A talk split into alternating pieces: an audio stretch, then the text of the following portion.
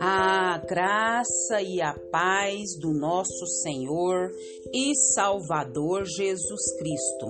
Aqui é Flávia Santos e bora lá para mais uma meditação. Nós vamos meditar nas Sagradas Escrituras no Salmo 121, versículo 2. E a Bíblia Sagrada diz: O meu socorro vem do Senhor. Salmo 121, 2. Oremos. Pai, em nome de Jesus, nós pedimos ao Senhor perdão dos nossos pecados, das nossas fraquezas, das nossas iniquidades.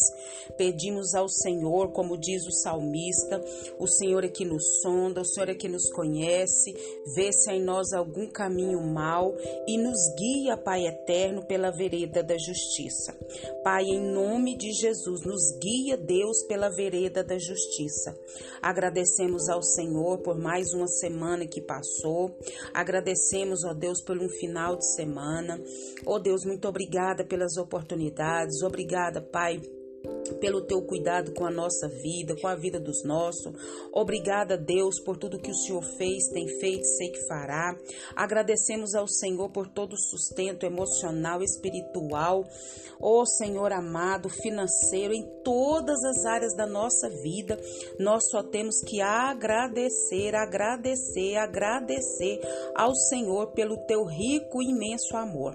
Clamamos a Ti uma vez mais que continue falando aos nossos corações, porque necessitamos do Senhor, necessitamos da Tua presença, necessitamos do Teu ensinamento, das Tuas orientações, da Tua capacitação. Nós clamamos, nós suplicamos e já agradecemos. Em nome de Jesus, em nome de Jesus. Amém. Nós vamos falar hoje sobre o socorro de Deus. O meu socorro vem do Senhor. Como salmista, que o socorro dele vinha do Senhor, nós, como servos do Senhor, o nosso socorro vem é dele. E no tempo de Joel, se você for ler lá em Joel 1, capítulo 1 ao 20, você vai ver que no texto de Joel tudo é muito significativo para nós.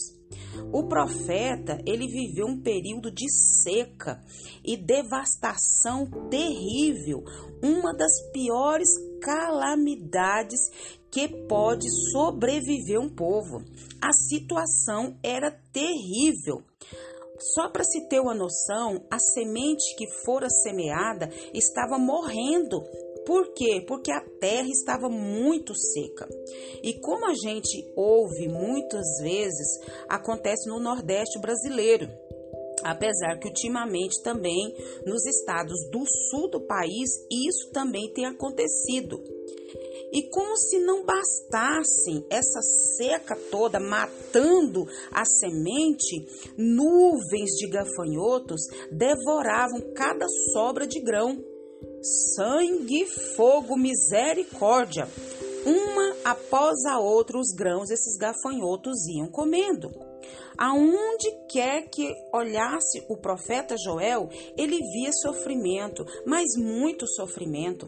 E ele falava para os bêbados, ele falava para as pessoas do povo, ele falava para os sacerdotes, para os fazendeiros. Sente que até o solo e os animais choravam.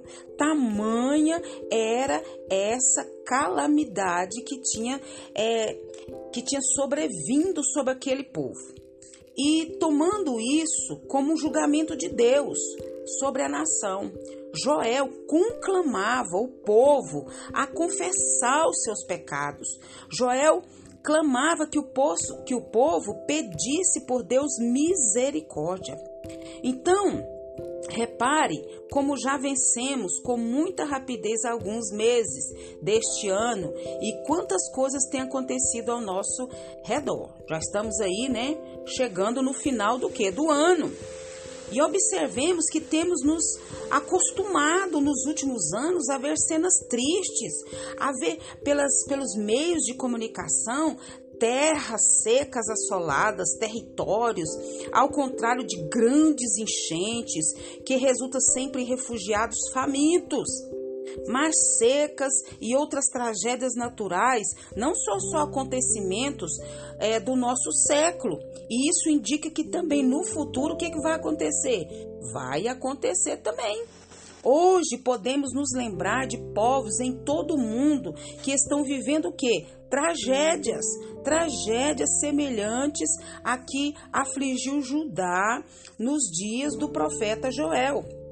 E em muitos lugares diferentes, e até mesmo no nosso Brasil, é verdade que muitas delas são que? São consequências da insensatez humana pois o homem explora a terra e negligencia. Sim ou não? Sim, os princípios básicos da boa administração, da conservação dessa natureza que Deus nos deu. Então o mundo de que o mundo de Deus deveria ser o quê? Deveria se desenvolver a maneira de quem? A maneira de Deus, conforme a orientação da sua palavra. Se nós não estamos passando por esse por esses problemas que nós acabamos de falar, nós devemos agradecer a Deus, mas nós também devemos orar por aqueles que estão vivendo, né? Calamidades, seca, fome, peste, enchentes, tsunamis e tantas outras pragas, pois nós devemos compartilhar a sua tristeza, a sua dor, não negando o que é a nossa ajuda em oração, em donativos, em fazer alguma coisa.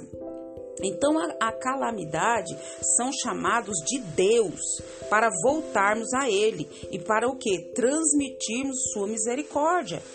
O Brasil está passando por quê? Por calamidades, por crises, crises financeiras, crise na educação, crise na saúde, crise na política. Sangue, fogo, resta essa raiva. Então nós temos que pedir socorro para quem? Para Deus.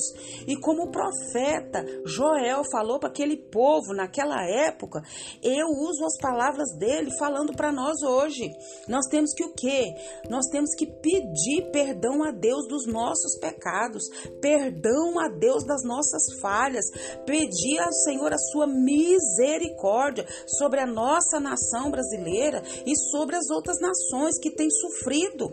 Então hoje eu vi numa reportagem mostrando, né, um partido aí fazendo barricatas, queimando pneus, fazendo aquela bagunça. Diz que está começando uma Venezuela aqui no Brasil. Isso está repreendido em nome de Jesus. Nós temos que orar, nós temos que clamar, nós não temos que discutir, nós não temos que bater boca, nós temos é que orar, clamar e cumprir com a nossa cidadania, votando à luz da palavra de Deus.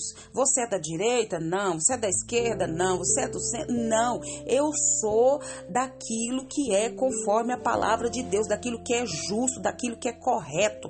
E nós precisamos pedir socorro de Deus para essas eleições. Nós precisamos pedir socorro de Deus para as nossas vidas, para as nações, porque a palavra de Deus tem se cumprido. Nós vamos pedir, nós vamos clamar, vamos, mas que se cumpra a vontade de Deus e que o Espírito Santo de Deus continue falando aos nossos corações. Pai, em nome de Jesus, nós pedimos perdão ao Senhor dos nossos pecados, das nossas fraquezas, das nossas iniquidades. Pedimos ao Senhor, Pai, que nos limpe, que nos purifique, que nos santifique, que abra nossa mente, abra o nosso entendimento. Pai amado, que nós não precisamos depender de A, de B ou de C, de parente, de, de governo. Nós dependemos é do Senhor. Nós sabemos que o nosso socorro vem é do Senhor. Socorre, Pai, essa nação brasileira nessa política. Não não permita que esse partido que vai na contramão da tua palavra vença. Nós estamos pedindo, nós estamos clamando, nós estamos suplicando, mas contudo, Pai, seja feita a tua vontade. Pai, continue nos guardando essa praga do coronavírus e de tantas outras pragas que estão sobre a terra. Guarda a nossa vida, guarda os nossos, é o nosso pedido, agradecidos no nome de Jesus. Leia a Bíblia, leia a Bíblia e faça oração se você quiser crescer, pois quem não ora e a Bíblia não lê, diminuirá, perecerá e não resistirá. Um abraço e até a próxima, querendo bom Deus. Fui!